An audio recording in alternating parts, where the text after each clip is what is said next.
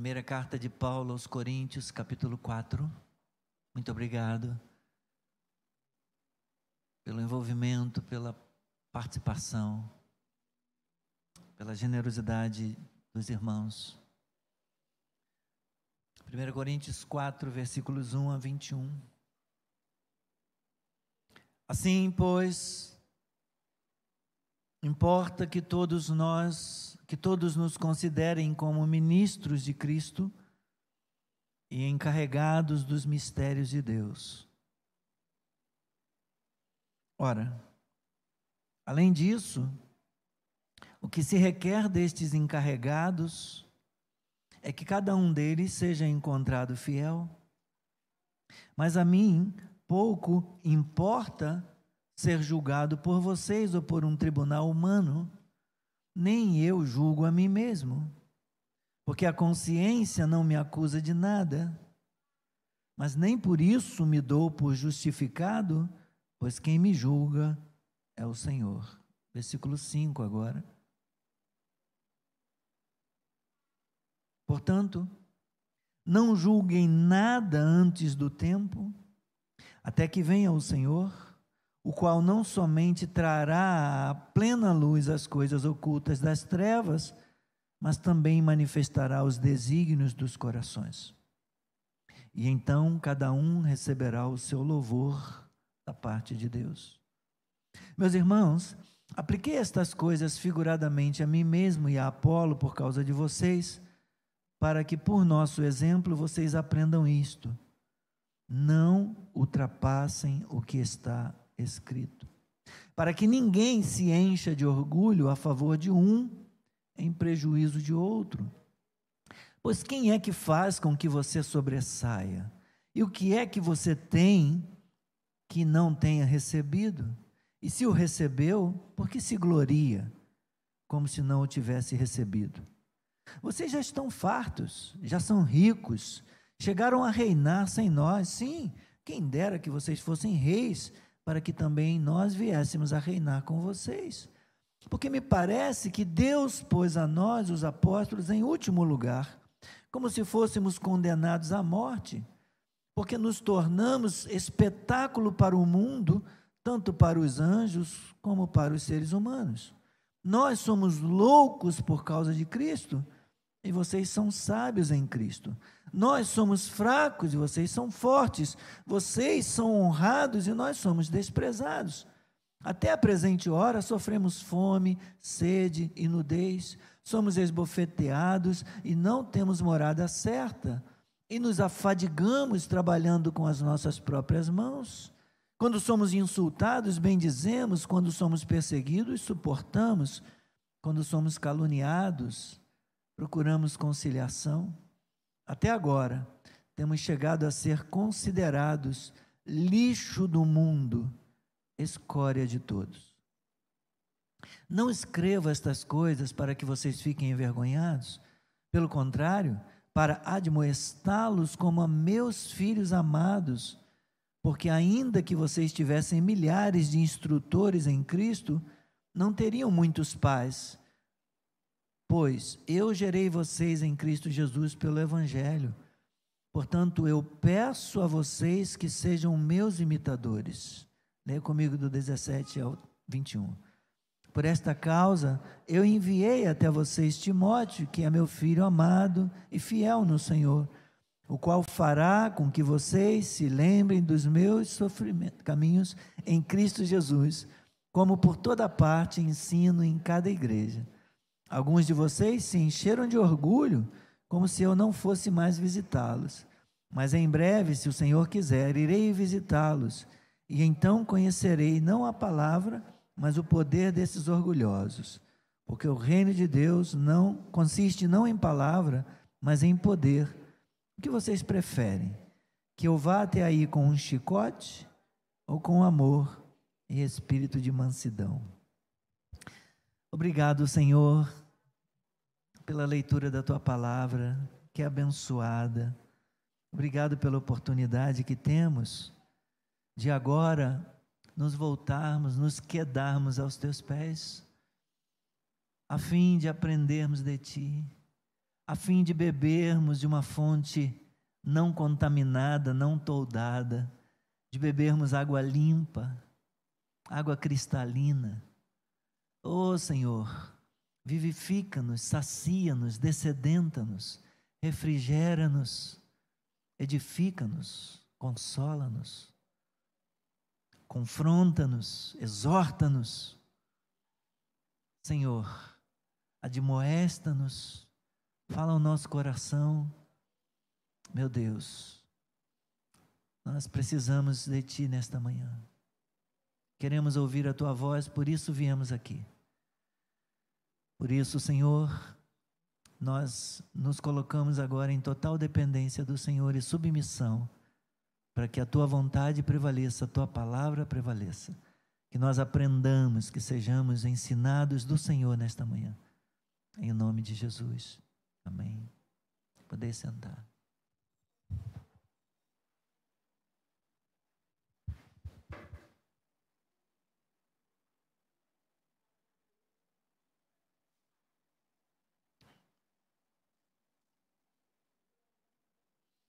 Durante muito tempo.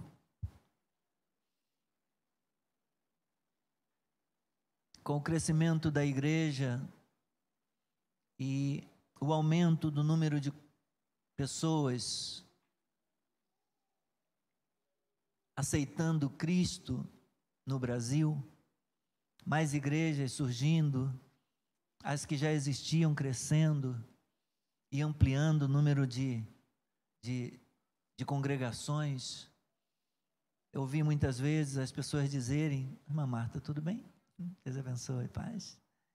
É, dizendo que é que bom que estão abrindo mais igrejas. É melhor que se abram mais igrejas do que que se abram mais botequins. E de fato, esta é e deveria ser uma verdade com a qual nós devêssemos nos alegrar. Com o passar do tempo, percebemos que a igreja engordou, a igreja inchou, a igreja foi se tornando poderosa, os ministros foram se tornando famosos e foram criando, criando impérios, tornando seus nomes célebres, construindo verdadeiros impérios e perdendo completamente o rumo ao ponto é, de parecer que não é mais Cristo que é o dono da igreja, mas são os pastores os donos das igrejas. Vivendo nababescamente, alguns andando de jatinhos e carrões caríssimos, de marcas de nome difícil até de falar, desfilando nos congressos, quem tem o carro mais valioso, maior, Maseratis e outros. A palavra foi sendo escanteada, o nome de Cristo esquecido, a ponto de é, de termos cultos onde a palavra sequer é aberta, sequer é lida onde o nome de Cristo não é mencionado do início ao final do culto. Então, essa frase começou a parecer não fazer sentido. É melhor que se abram igrejas, mais igrejas, contanto que sejam igrejas de Cristo, contanto que, seja igreja, que sejam igrejas autênticas, que sejam igrejas genuínas.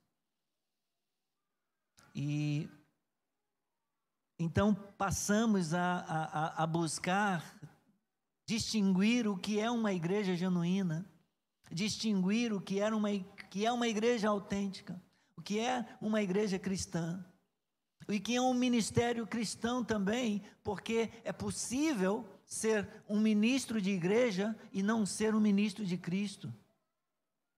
Porque se, se é um ministro de igreja, mas não, não honra Cristo, não prega a palavra de Cristo, não glorifica Cristo, é um ministro de igreja sem ser um ministro cristão.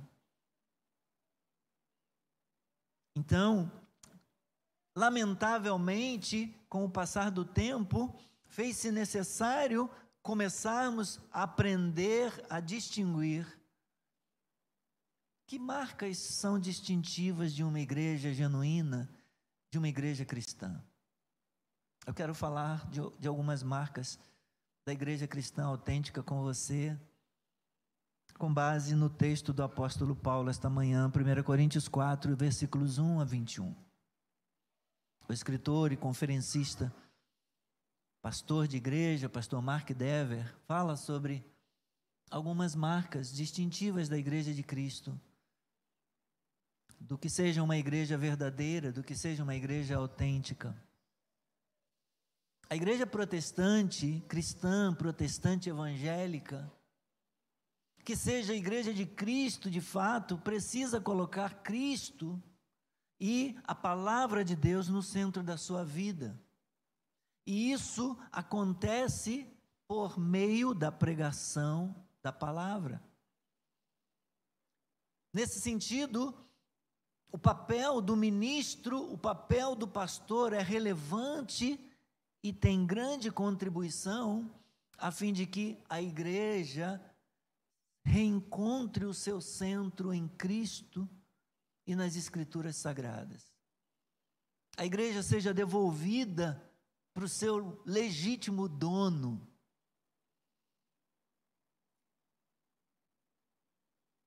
A primeira marca distintiva de uma igreja cristã autêntica é a mensagem centrada na cruz. Versículos 1 a 7. O apóstolo Paulo enfoca em sua carta, ele, ele defende a centralidade da mensagem. Ele trata desse assunto e chama a igreja de volta à Escritura chama a igreja de volta ao evangelho da cruz e define qual é o papel de um ministro cristão. Qual é o papel dos servos de Deus, aqueles a quem Deus incumbiu de pregar a sua palavra. O ministro cristão nada mais é do que um servo um cooperador na proclamação do Evangelho, alguém que terá de prestar contas a Deus pelo seu trabalho. Havia um problema com aquela igreja, havia um problema naquela igreja por conta do espírito intelectual daquela cidade, daquela região. Quando as pessoas atribuíam um valor demasiado à retórica, à eloquência dos ministros, dos, dos pregadores, dos palestrantes. E eles estavam trazendo esse mesmo pensamento para o seio da igreja, de modo que alguns diziam: Apolo é melhor. Ah, não, quem fala melhor é Paulo. Não, Pedro. Por isso que esse capítulo começa com um assim. que ele acabara de dizer. Portanto, versículo 21 e 22 e 23 do capítulo 3. Ninguém se glorie nos homens, porque tudo é de vocês, seja Paulo, seja Apolo, seja Cefas, seja o mundo, seja a vida, seja a morte, sejam as coisas presentes, sejam as futuras, tudo é de vocês, e vocês são de Cristo, e Cristo de Deus. O que, que ele está dizendo? Que, que Apolo, Apolo não é melhor, Paulo não é melhor, Cefas, que é Pedro, não é melhor. Eles pertencem a vocês, foram dados a vocês para servi-los. Então, ele continua assim. Assim, pois, importa que todos nos considerem como ministros de Cristo e encarregados dos mistérios de Deus. Nosso trabalho tem relevância Sim, no sentido de que fomos chamados, separados por Deus e encarregados e designados por Deus para sermos fiéis em apresentar ao povo os mistérios de Deus, transmitir ao povo os mistérios de Deus. Nesse sentido tem relevância, mas o nosso cargo em si, a nossa posição em si, não é uma posição gloriosa, tanto que Paulo usa aqui para se referir a ministros, essa palavra traduzida para nós como ministros, na verdade é servo.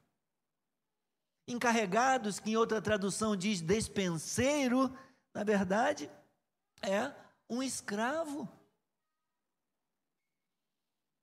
A casa, a família tinha um escravo responsável em distribuir os recursos do dono da casa, do chefe da família.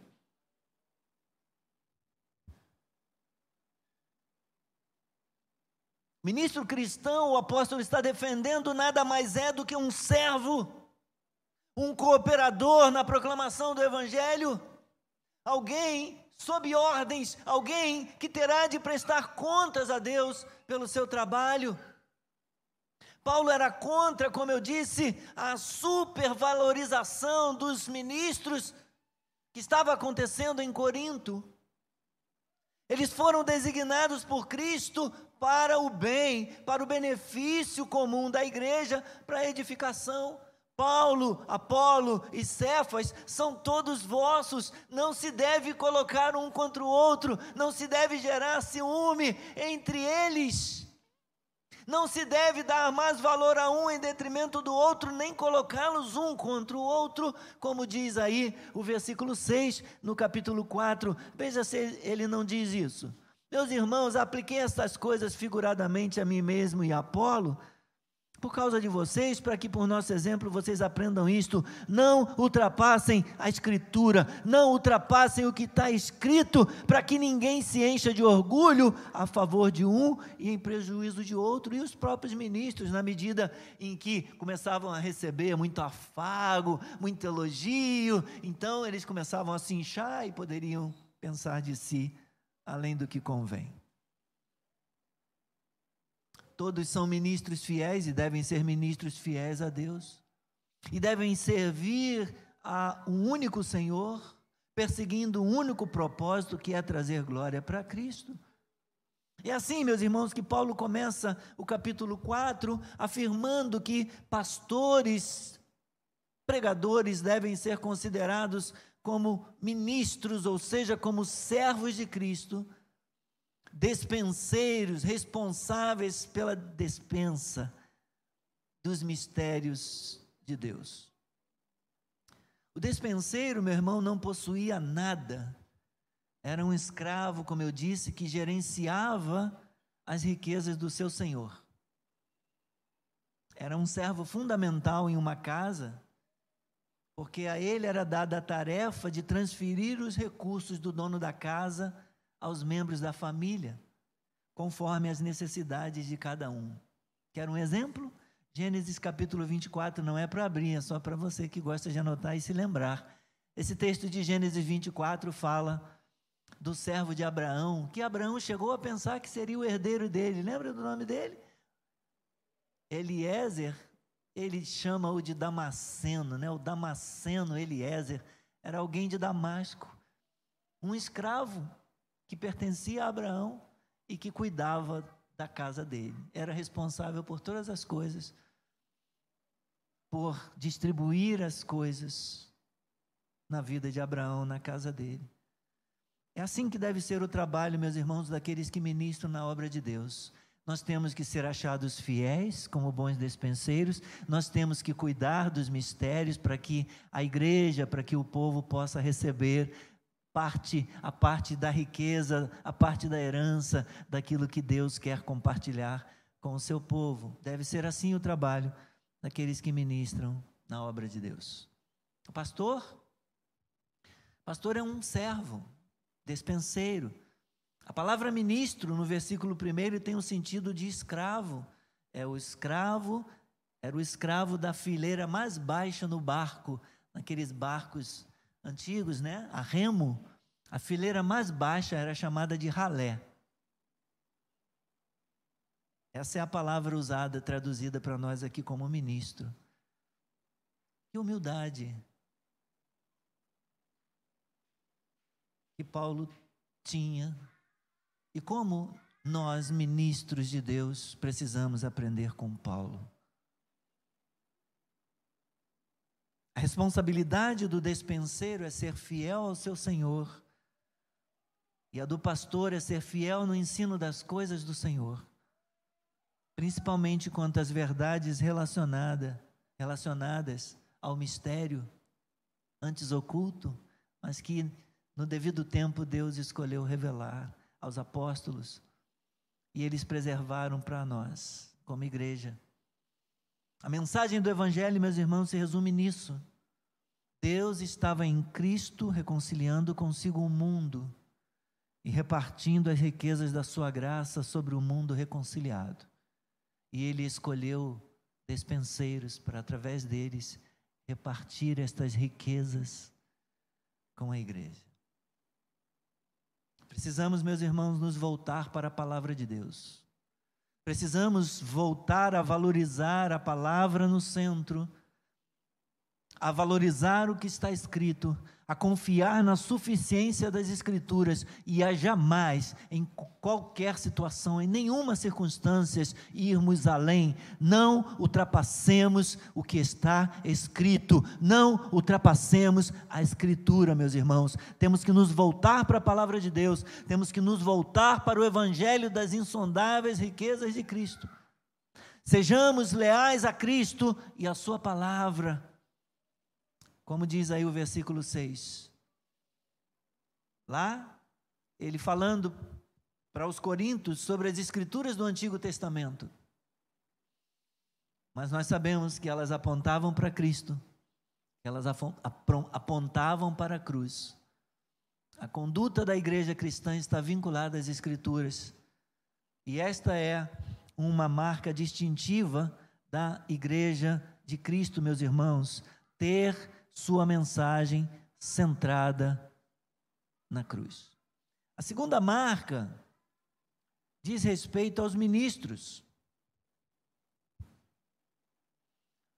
Uma igreja autêntica, uma igreja genuína, uma igreja verdadeira, sua mensagem é centrada na cruz, mas também a vida dos seus ministros, a vida de sua liderança é centrada na cruz. A partir do versículo 8, o apóstolo então vai é, tratar disso.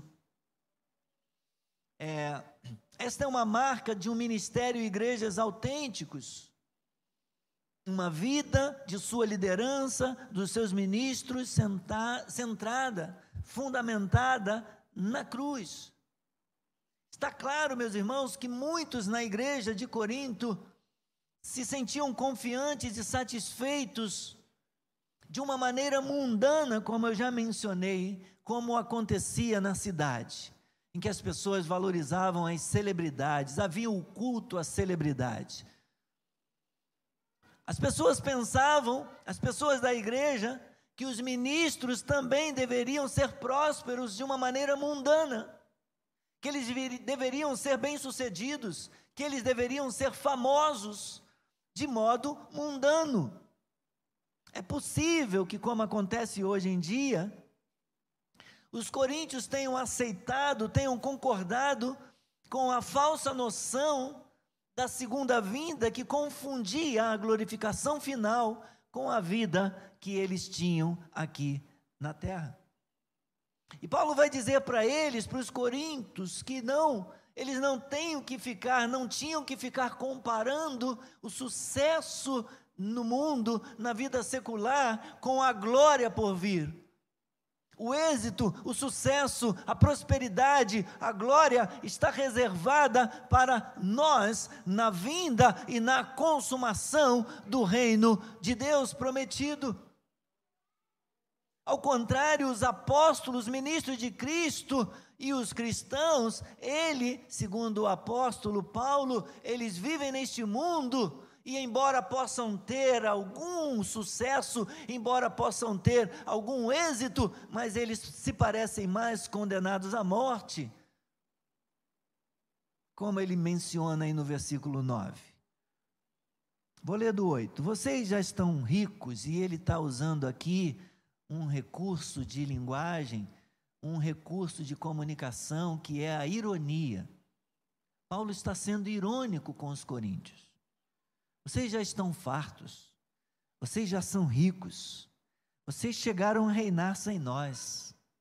Sim, quem dera que vocês fossem reis. A ironia dele, porque se vocês fossem reis, nós também nos beneficiaríamos disso. Por quê? Porque nós iríamos reinar com vocês. E aí no 9 ele fala a realidade. Porque, pelo que eu sei, pelo que me parece, que Deus pôs a nós, os apóstolos, em último lugar.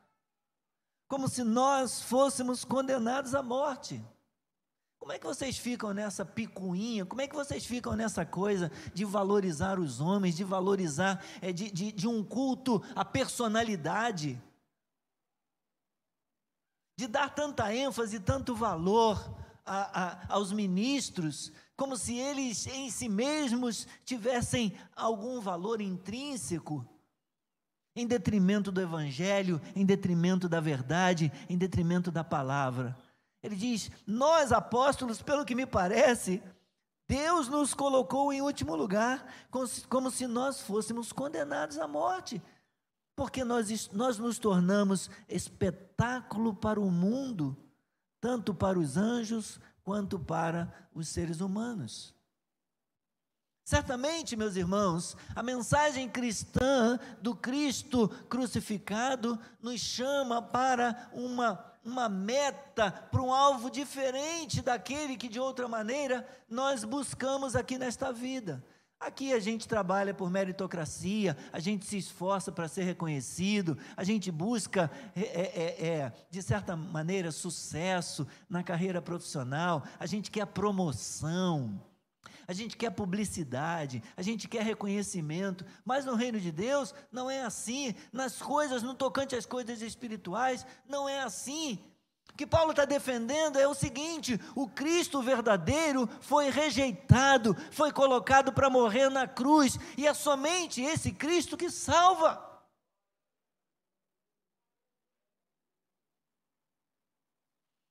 Não temos que buscar essa prosperidade, esse sucesso, essa vitória, como o mundo corre atrás, como o mundo busca.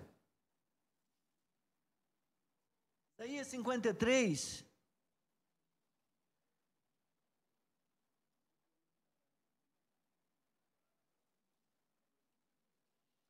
Isaías 53,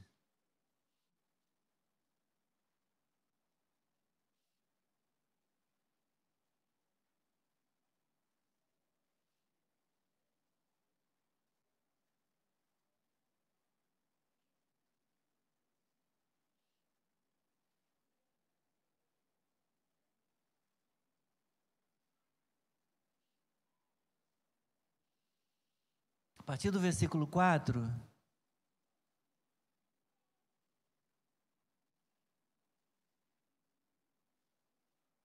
Texto que nós conhecemos, diz o profeta Isaías, falando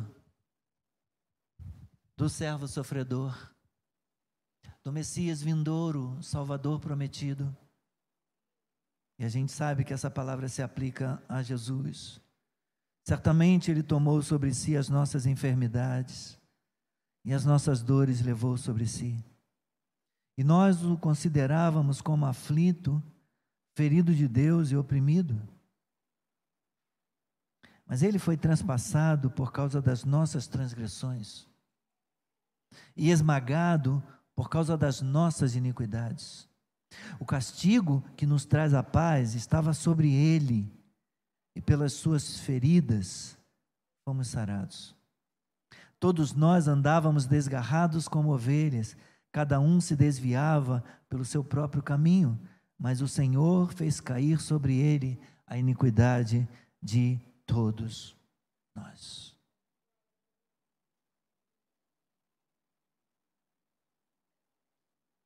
E os apóstolos, os ditos apóstolos, uma vez que não há apóstolos como os doze.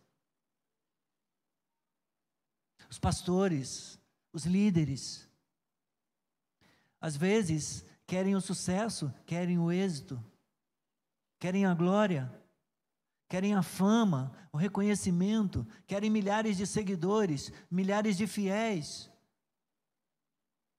mas não querem ser rejeitados, não querem ser criticados, não querem sofrer, querem só a fama. Querem a coroa da glória sem a coroa de espinhos. Se aquele a quem seguimos foi humilhado, foi castigado, ferido e afligido, se ele foi traspassado, esmagado, punido, moído pelas nossas transgressões, então não é de admirar que um pouco disso possa respingar em nós, possa acontecer também com os ministros dele neste mundo. O ministério e a vida cristãos, meus irmãos, não se resumem a frequentar retiros e congressos, a frequentar passeios e excursões da igreja, a frequentar eventos, eventos cheios.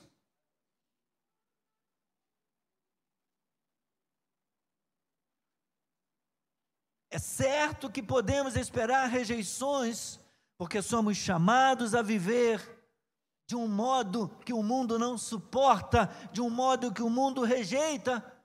Somos chamados a viver uma vida centrada na cruz, como temos falado num outro domingo aqui recente. A única maneira de seguir a Jesus como um servo verdadeiro, genuíno, como ministro de Cristo genuíno, é morrer diariamente para a devoção própria. É morrer diariamente para o sucesso pessoal, para a autoexaltação.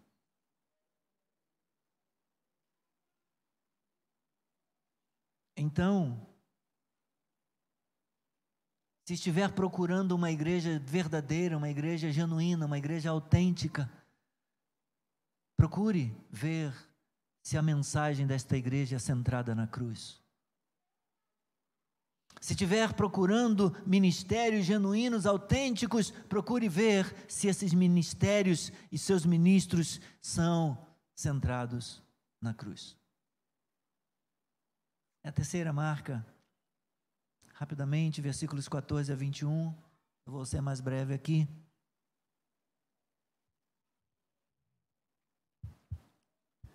Nesse trecho, Paulo procura incentivar os coríntios, a quem ele trata como pessoas especiais, a quem ele trata como filhos, ele chama de filhos aí nessa porção.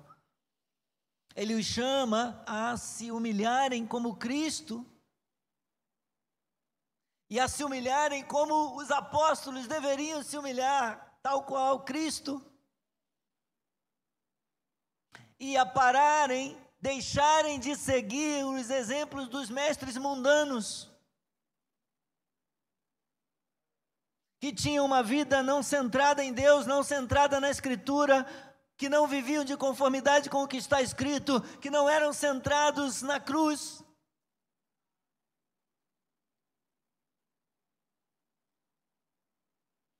O ministro, meus irmãos, não deve apenas ensinar o evangelho corretamente e viver uma vida de acordo com Cristo, ele deve também levar as pessoas a fazerem o mesmo.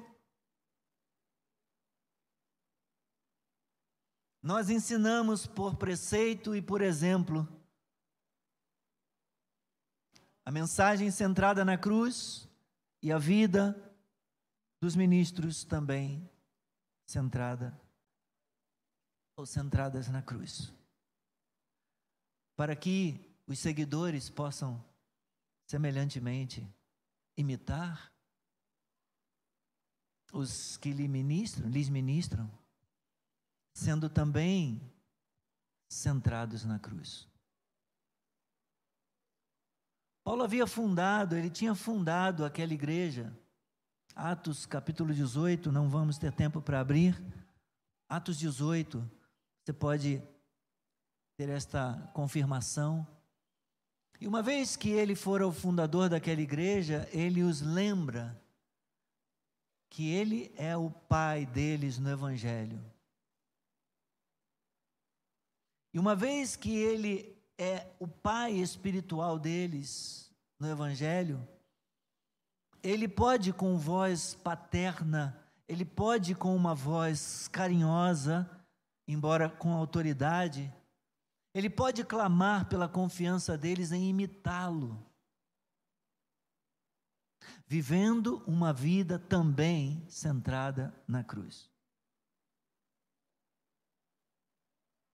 Ele diz: Não escrevo estas coisas para que vocês fiquem envergonhados, meu propósito não é envergonhá-los.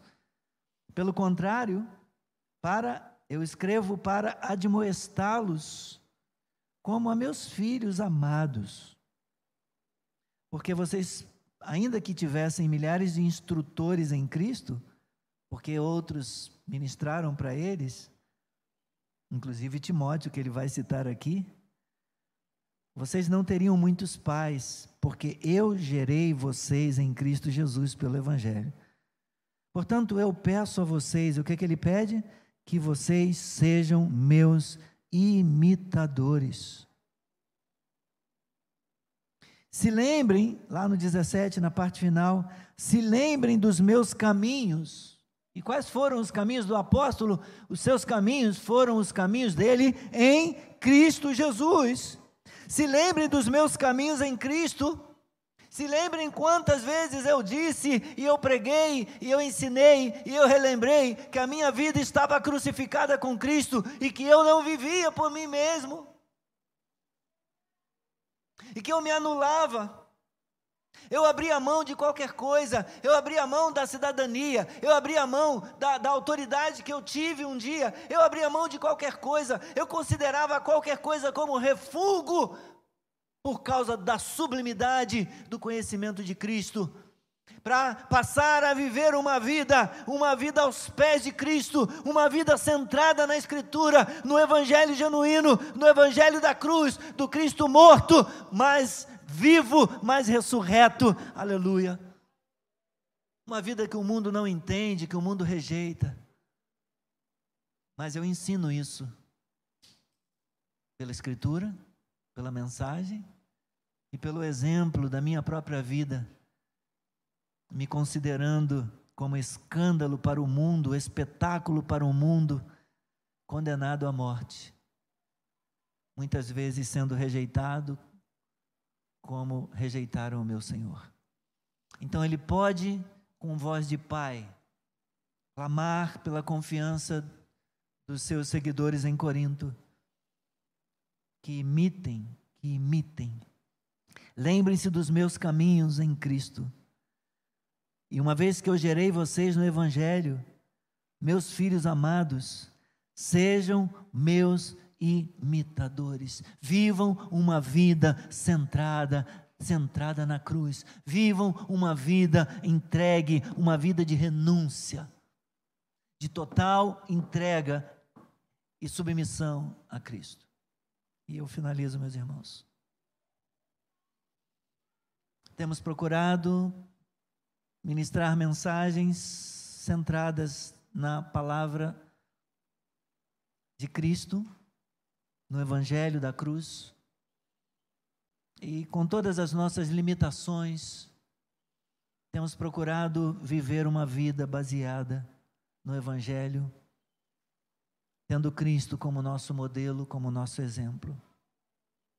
Mas a congregação também precisa ser formada por seguidores que estejam com suas vidas centradas na cruz de Cristo.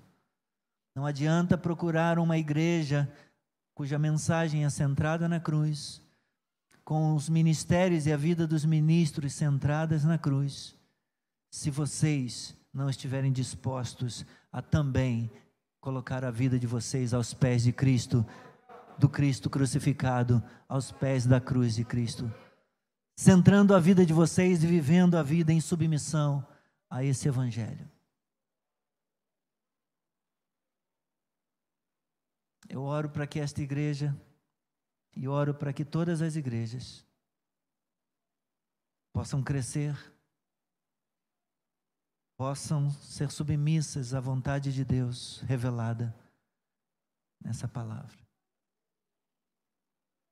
Como eu disse, repetindo o que Paulo disse, nós ministros nada mais somos do que responsáveis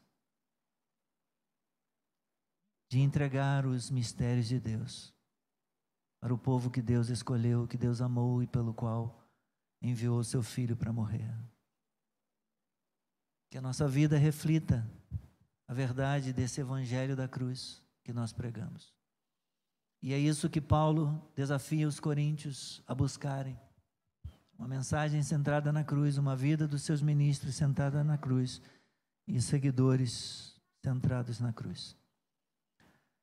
Mas no finalzinho parece que não faz sentido o que ele diz. No final do texto, ele diz: Olha, tem alguns pensando que eu nunca mais vou aí na igreja. Estava longe, mas eu, eu pretendo ir aí. E quando eu for, eu espero poder conhecer o poder desses orgulhosos, desses arrogantes, desses soberbos. É, e aí ele pergunta: vocês querem que eu vá com um chicote ou com um espírito de mansidão? Parece não ter muito sentido. Mas ele, com uma pergunta, diz aos coríntios que a maneira pela qual eles se preparassem para a chegada dele na igreja determinaria o tom da visita. A maneira como nós nos preparamos para a vinda daquele a quem nós aguardamos determina qual será o tom da visita. Quando Cristo vier, Ele será para nós um juiz, com um chicote na mão, ou Ele virá com o espírito de brandura e mansidão, de cuja boca poderemos ouvir: Vinde benditos de meu Pai, entram na posse do reino que está preparado para vocês. A opção que se coloca diante da igreja, diante de nós, se parece muito com a que Paulo ofereceu àqueles irmãos na igreja de Corinto.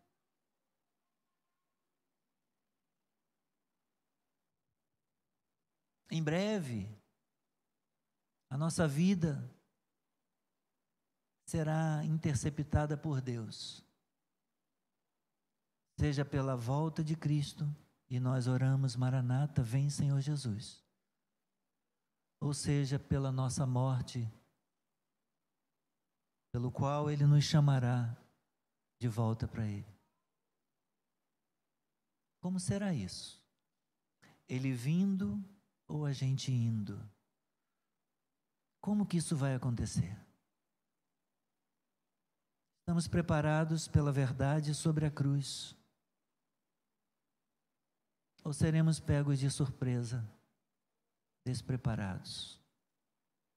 Estamos vivendo uma vida de fidelidade a Ele ou uma vida infiel, como se esse mundo fosse durar para sempre? com todas as cabeças curvadas.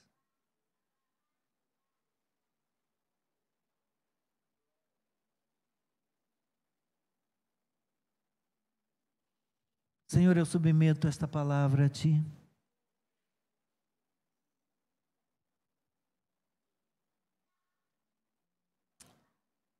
E em temor, peço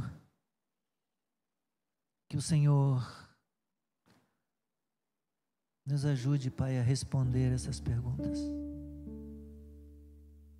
Que o Senhor nos confronte pela verdade. Nos ajude agora a um segundo momento de autoexame da nossa vida pessoal, do nosso coração, de como estamos andando neste mundo. Ajuda-nos, Senhor Pois o que se espera do bom despenseiro é que ele seja achado fiel. Nós queremos ser achados fiéis. Nós queremos poder ouvir Suas doces palavras brandas. Vinde bendito de meu Pai. Vinde bendito de meu Pai. Tomem posse daquilo que fui preparar para vocês. Tem misericórdia de nós, Senhor. Restaura-nos, perdoa-nos, transforma-nos, santifica-nos, convence-nos, converte-nos, Senhor. Muda-nos se necessário for nesta hora. Que não haja necessidade de conhecermos o chicote quando o Senhor vier. Em nome de Jesus nós oramos e que o Teu Espírito Santo nos ajude, promovendo a transformação necessária na nossa vida. Aplica a Tua palavra ao nosso coração, em nome de Jesus. Amém. Glória a Deus. Chegamos ao final da mensagem, ao final da nossa transmissão. Que Deus abençoe a sua vida. Eu quero me despedir de você que nos acompanhou, nos acompanha pela internet. Não sem antes convidá-lo para logo mais às 18 horas estar conosco ou no culto presencial, se não puder. Obrigado pela confiança, pela companhia. Participe da transmissão do culto das 18 horas também. Um excelente domingo para você. Que Deus fale ao seu coração através da sua palavra. Que Deus se revele a você e você ouça a voz do Senhor te chamando para um concerto, para uma vida em novidade de vida com Ele. Que o Senhor abençoe. Até logo mais.